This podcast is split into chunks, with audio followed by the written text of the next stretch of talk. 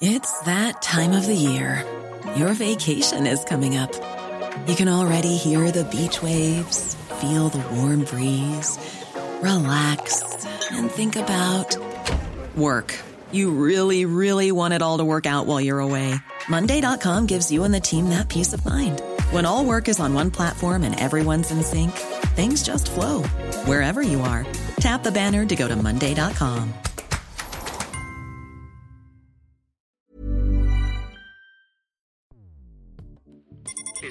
Escuchas. Escuchas. Un podcast de Dixo. Escuchas Fuera de la Caja con Macario Esquetino.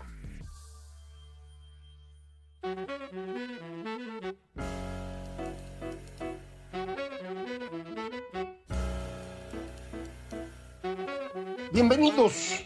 Esto es Fuera de la Caja. Yo soy Macario Esquetino. Le agradezco mucho que me escuche en este análisis de lo ocurrido durante la semana que termina el 20 de mayo del 2022. Esta semana el presidente adquirió un nuevo enemigo, ahora son los médicos, como resultado de su viaje a Cuba, que usted recuerda, ya comentamos eh, sobre todo desde la perspectiva del enfrentamiento que esto ha generado con Estados Unidos, eh, también en esa visita ocurrió que el presidente mm, volvió a comprar esclavos. Esto es lo que son los médicos cubanos, no son personas que deciden por su propia voluntad dónde quieren trabajar, son personas que el eh, gobierno cubano eh, vende a otros gobiernos del, del mundo. no es una opinión exclusivamente mía. Esto es algo que diversas instituciones internacionales han, han hecho público. Consideran que el eh, contratar médicos cubanos a través del gobierno cubano, pues es, trata de personas. Yo creo que tienen razón. Eh, cuando alguien, un gobierno, eh, contrata con el gobierno cubano el apoyo de estos médicos, el gobierno cubano cobra una cantidad que no es pequeña y los médicos son enviados en contra de su voluntad incluso a cambio de pues un salario pequeñito, pero pues eh, tienen la ventaja de que no los van a castigar. Si no van, si los castigan. O si intentan fugarse cuando estén en el otro país, pues quien lo va a pagar será su familia. Esto es algo eh, pues que ya conocíamos en eh, las épocas del comunismo soviético. recordará usted, esto ocurrió con una gran cantidad de artistas, músicos, literatos, incluso con deportistas que para poder salir a un evento internacional, un concierto, las Olimpiadas, lo que eh, les obligaban a hacer era tener a un familiar que pudiera eh, ser eh, una especie de rehén para evitar que se dieran a la fuga porque pues el gobierno soviético consideraba necesario cuidar a la gente dentro de su país eh, para pues tener mano de obra. Eh, usted no me lo va a creer, pero esto es una idea muy importante en términos de cómo funcionan las sociedades que publicó un estudioso de apellido Carneiro en 1970, en donde dice las fronteras no se hacen para evitar que vengan los de otro lado, sino para evitar que se vayan los de aquí. ¿Y por qué no quiero que se vayan los de aquí? Pues porque los tengo para esclavizarlos. En todos los regímenes autoritarios, en toda la historia, así ha funcionado las fronteras. Se ponen para evitar que la gente se vaya porque la necesitas dentro del país para que trabaje en tu beneficio. Tú como autoridad, como líder autoritario, le vas a extraer a estas personas una parte de su producción para tu propio beneficio. Esto es lo que se conoce ahora en economía como instituciones extractivas, instituciones, reglas de la sociedad construidas para extraerle a las personas una parte de su ingreso que reciben alguien más. Puede ser un empresario amigo de los políticos, pueden ser los políticos mismos, puede ser algún líder religioso, hay surtido, pero el evento es el mismo. Eh, en una democracia la frontera va a funcionar al revés. Tu preocupación es limitar el acceso de otras personas para poder mantener el equilibrio interno que la democracia eh, obliga. Eh, pero en los regímenes autoritarios el objetivo fundamental de la frontera es impedir que se te vaya la gente. Para Cuba la frontera pues es muy simple, es el mar un mar que eh, rumbo hacia la parte continental de América, pues tiene un montón de tiburones, de manera que no es fácil para los cubanos salir, eh, y esto es lo que ha hecho eh, que el gobierno cubano pueda administrar esto. En el caso de los médicos que estamos platicando, ya vinieron durante la pandemia, mandaron a unos médicos, también se les pagó una lana. Y la verdad es que según reportes de las personas que los eh, vieron y que trabajaron con ellos, no eran médicos, eh, a lo mejor algunos sí tenían el título, pero la mayoría no tenía conocimiento de lo que tenía que hacer, no sabían intubar pacientes, por ejemplo, que era pues una de las cosas eh, fundamentales que había que hacer durante los periodos más duros de la pandemia al inicio, de manera que no, no fueron de mayor utilidad, pero costaron una lana. Ahora vuelve a ocurrir lo mismo. ¿Por qué, ¿Por qué el presidente López Obrador hace esto? Bueno, pues la razón creo yo fundamental es que quiere ayudar al gobierno cubano porque Cuba está en un problema económico mayúsculo. Eh, Jorge Castañeda lo comentaba recientemente, él sabe de estas cosas y decía, pues este parece ser el peor momento económico en Cuba, que ha pasado momentos muy serios. Este está peor que otros. Bueno, pues a lo mejor esto es así y efectivamente el gobierno cubano necesita dinero. No le puede López Obrador regalar dinero así nomás. Eh, primero porque pues, es dinero de nosotros y en teoría debería vigilarlo el Congreso, que ya sabe usted que está pintado, eh, pero también porque los gringos se enojarían. Entonces lo que hacen es esto, un arreglo ahí que parece que pues, es algo útil y tiene que defender el presidente López Obrador en México la idea de que va a traer cubanos. Eh, pues aquí algunas personas empezaron a decir que no, ¿para qué queremos a los cubanos? Y aquí hay médicos suficientes, lo cual además es cierto. Eh, el señor López Obrador entonces le dio un giro a su afirmación y dijo, no, es que pues sí hay médicos en México, pero no quieren ir a los lugares más apartados, eh, no quieren ir a Guerrero, no quieren ir a Chiapas, y, son fifís, y son conservadores, y son neoliberales, y ya se metió en la dinámica de siempre, en donde todo aquel que no está de acuerdo con López Obrador, por definición es un conservador, neoliberal, neoporfirista, y si llega a enojarse mucho es un traidor a la patria. Es difícil que así se pueda lograr algo en México en materia política. Si el presidente no es capaz de discutir de forma civilizada sus ideas, pues no vamos a lograr mucho. Entonces lo único que nos queda es esperar que se acabe este gobierno. Ya lo sabe usted. Ya la oposición está en esa lógica, por eso la idea de una moratoria constitucional, puesto que no hay manera de discutir civilizadamente con el presidente, pues no cambiemos la constitución por el momento. Esperémonos al siguiente gobierno. Yo creo que es una muy buena idea. Eh, otras cosas que el señor López Obrador, porque controla a sus diputados, puede cambiar. Las leyes sí lo puede hacer. Y pues que le llegue, ¿no? No pasa nada si quiere hacer eso. Eh, después vemos cómo lo resolvemos. Pero al menos que no se afecte más la constitución. Ya de por sí a duras penas funciona. ¿Para qué le movemos? Lo que los médicos eh, están eh, respondiendo, me parece, es eh, lo mínimo que debían haber hecho desde hace mucho. Eh, en general, el gremio médico no ha sido muy participativo en materia política. Eh, son personas muy concentradas en su, en su trabajo y qué bueno que así sea. están buena parte de su día y su noche estudiando, eh, atendiendo personas, y esto los hace un, personal de primer nivel. Eh, insisto, qué bueno que así sea. Eh, algunos desde siempre han tenido interés político o interés de la vida pública, digámoslo, para que sea más claro, pero otros no tanto. creo que ahora mm, esto les está ayudando a darse cuenta, pues que por muy buenos profesionistas que sean, necesitan también voltear a ver lo que ocurre con el resto del país para que funcione la sociedad. Esto lo comento ahorita en el caso de los médicos porque es lo que está ocurriendo, pero este es un fenómeno general en nuestro país. Eh, una gran cantidad de personas eh, se concentra en lo suyo eh, para hacerlo bien, para tener éxito, para desarrollo profesional, pero se les olvida voltear a ver qué está pasando con el resto de la sociedad. Y esto paulatinamente nos ha ido mm, debilitando.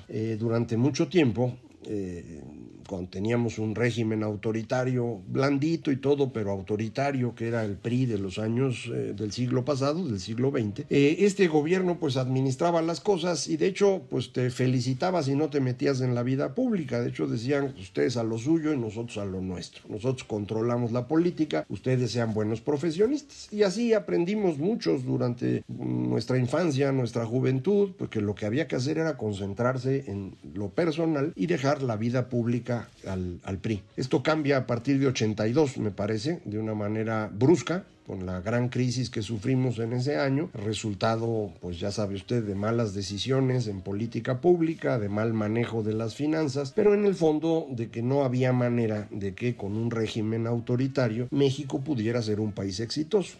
Eh, todos los años 80 nos la pasamos corrigiendo los errores pasados, tratando de sentar bases de un país un poco mejor. En los años 90 entramos en este proceso que implicó primero la apertura al resto del mundo a través del acuerdo de libre comercio con América del Norte y, y después llegó el momento en el que había que corregir estas instituciones extractivas, estas reglas hechas para extraernos dinero a nosotros en beneficio, le decía, de los políticos, de sus amigos, de los líderes. Eh, esos fueron las reformas estructurales. Para eso eran las reformas, para quitarle poder a los empresarios que se habían hecho en el capitalismo de compadrazgo, para quitarle poder a los líderes sindicales y para liberar a un mercado que funcionara de una mejor manera. Eh, esto lo que provocó de inmediato fue la pérdida de ingresos para los líderes sindicales, para los mismos sindicalistas, en particular los que viven colgados del gobierno, como son petroleros, electricistas, maestros. Eh, implicó una caída seria de ingresos para los empresarios de telecomunicaciones y de medios electrónicos, Slimas, Cárraga, Salinas Pliego, puso en riesgo a otros empresarios también dependientes de concesiones del gobierno. Y todos ellos decidieron que pues ese no era un buen camino y que necesitaban regresarnos al pasado, consiguieron al líder ideal para eso que era López Obrador, lo convencieron a usted y a muchos otros de que este era el líder que México necesitaba. Lo hicieron a través de los medios electrónicos, con financiamiento de los otros empresarios y con el apoyo popular de los sindicatos a los que me he referido. Y todos los días nos fueron diciendo es que él sí se preocupa por los pobres. Él sí va a llevar a México al futuro. Él va a construir un país exitoso. Eh, convencieron muy fácilmente a la clase media, a los jóvenes, que hoy son los que menos lo quieren según las encuestas. Eh, espero que así sea, que hayan entendido después de cuatro años ya casi que el señor López Obrador pues ni tenía una idea de futuro ni quería que los pobres vivieran mejor, él quería el poder, ahí lo tiene, ahora no lo quiere soltar, eh, ya sabemos que legalmente no puede quedarse más allá del fin de septiembre de 2024, tiene que entregar el poder, legalmente hasta ahí llega fuera de la ley puede hacer algo. Pues sí, fuera de la ley hay muchas cosas que se pueden hacer, pero será fuera de la ley. Y es muy difícil eh, lograr controlar el poder en un país si no está uno dentro de un acuerdo legal que le dé legitimidad a esa estructura política. La única forma de hacerlo es con mucha fuerza y mucho dinero. El señor eh, López Obrador no tiene dinero. Y lo de la fuerza, pues está por verse. Mucha gente dice es que el ejército lo va a ayudar. Yo no veo por qué el ejército mexicano eso no lo ha hecho. Eh, no hay nada que yo perciba que puede ofrecer López Obrador al ejército. Ya le dio todo, entonces no veo cómo los convencería de ir en contra de lo que ellos aprenden para defenderlo a él. No veo ninguna razón. Finalmente quedan los personajes del, del crimen organizado con los que pues todo indica hay una buena relación del señor y esto pues le ayudó mucho a ganar en la elección de 2021 todas las elecciones estatales del Pacífico pues le ayudaron sus amigos a ganar. Eh, vamos a ver las elecciones que vienen. Hay al menos tres estados donde el crimen es importante y podría tener un impacto en la elección. Eh, me refiero específicamente a Durango, Tamaulipas y Quintana Roo. Vamos a ver qué pasa. Pero mm, creo que vale la pena recordar, el crimen organizado es de visión regional no hasta hoy no tienen una visión nacional, no están pensando en quedarse con el control del país, quieren mantener el control del lugar en donde están para poder extraer las riquezas de ese lugar. Otra vez, instituciones extractivas. ¿Qué es eso? Bueno, pues es eh, los aguacates, o, las vallas, o en cada lugar donde se pueda empezar ellos a cobrar los impuestos a través de extorsión, eh, a través de ellos ser los que imparten la ley, eh, haciendo uso de su fuerza, eh, lo que nos está llevando a, un incremento en el número de desaparecidos que es verdaderamente espectacular. entonces, en ese fenómeno estamos, ahí es donde nos estamos encontrando. todo lo que acabo de platicar apunta a que el señor presidente no tiene ya posibilidades claras de ganar en el 24 ya nos sacó a sus candidatos. Primero puso varios nombres, luego los borró. Yo creo que su candidata es Claudia y la razón fundamental es que es la única que le puede garantizar obediencia absoluta. Nadie más puede hacer eso. Eh, entonces, pues él quiere a alguien que él pueda manipular. Acuérdense, se quiere mantener en el poder. Puesto que legalmente no puede y por fuera de la ley no le alcanza la fuerza, pues tendría que hacerlo con pues, un títere. Y el único títere disponible hoy es la señora Claudia. Entonces, por eso es su candidata. Pero, pues no se le ve que pueda ganar. Entonces, mucha gente dice, no, pues debería ser Marcelo. O ahora ya sacaron al señor Adán Augusto. Ya no me voy a burlar de él porque luego me regañan. Eh, al señor Adán Augusto. Bueno, pues ninguno de ellos dos le puede garantizar obediencia a López. Mm, aunque usted diga, no, pues Adán Augusto es de Tabasco y, eh, siempre lo ha querido mucho y, su papá ayudó a López cuando López no tenía nada, y pues lo que usted quiera, pero cuando uno llega al poder, el mundo cambia. Eh, en el caso de Claudia, estamos más o menos seguros de que eso no pasaría. Hemos tenido ejemplos históricos en nuestro país. Entonces, pues se puede confiar en que no no va a enfrentar a su, a su líder. Los otros dos sí lo van a enfrentar, ¿eh? Y López lo sabe, entonces no quiere arriesgarse con ellos, quiere a Claudia, pero no le va a alcanzar. Eh, ¿De qué depende el resultado de 2024? Pues depende de una oposición unida que eh, presente a un candidato o candidata eh, que logre mantener la unidad de esa oposición. No necesitamos candidatos o candidatas que sean muy brillantes, muy bonitos, muy honrados, muy nada. Necesitamos a alguien que garantice unidad para que esa unidad pueda derrotar al grupo del presidente y después vamos a necesitar un montón de otras cosas, eh, porque realmente la situación es bastante compleja, no, no crea usted que está fácil, que llega cualquiera y resuelve. Entonces, más que estar pensando en cuál es el gran líder o la gran lideresa que nos va a llevar adelante, pensemos en cómo construimos esta coalición que tiene que tener al menos al PRI y al PAN, y a eso hay que sumarle los otros eh, partidos, indudablemente el PRD que está cerca, no sé si Movimiento Ciudadano quiera participar o prefieran estarle apostando a que el país desaparezca y ellos se queden con los restos. Eh, el Partido Verde, que recuerde usted, no es un aliado confiable, pero tiene precio y en política si tiene precio es barato. Entonces igual ahí hay algo. Cachitos de los grupos de Monreal y de eh, Marcelo que no van a obtener candidatura y que podrían sumarse. Entonces hay suficiente. ¿eh? La clave es cómo los juntan y cómo los mantienen unidos alrededor de una persona capaz de ganar la elección y luego resolvemos lo demás. Eh, en este proceso en el cual el presidente se va enfrentando con los distintos grupos, decíamos en esta semana les tocó a los médicos, eh, va ayudando a que tengamos cada vez más personas que están en contra de él. Y usted dirá, pero es que no puede ser que la elección del 24 sea en contra de López. No, pues sí, sí puede. En realidad sí puede ser así. Creo que debe ser así. Eh, usted me dirá es que debemos tener un programa no sé exactamente a qué se referirían con eso. En el momento que empiecen a proponer cosas concretas, una gran cantidad de los aliados van a estar en contra.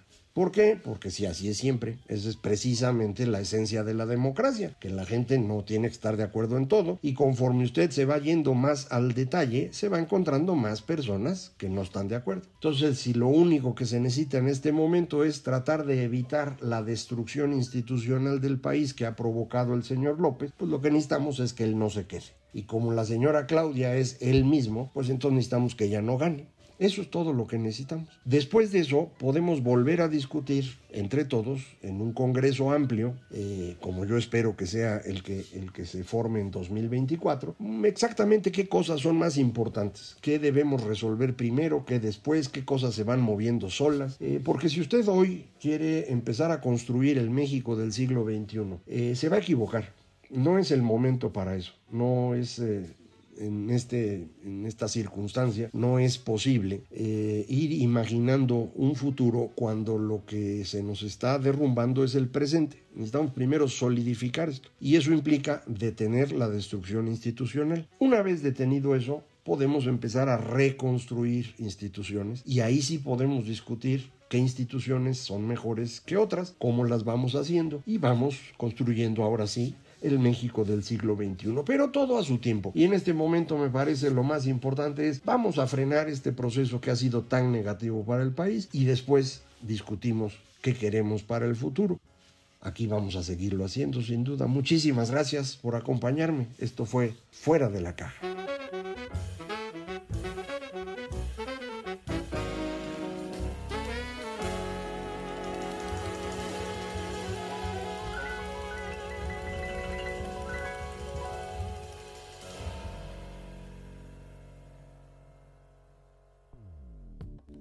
Dixo presentó Fuera de la caja con Macario Esquetino.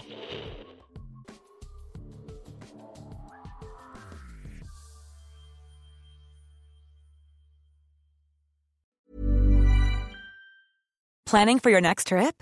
Elevate your travel style with Quince. Quince has all the jet setting essentials you'll want for your next getaway, like European linen, premium luggage options, buttery soft Italian leather bags, and so much more. And is all priced at 50 to 80% less than similar brands.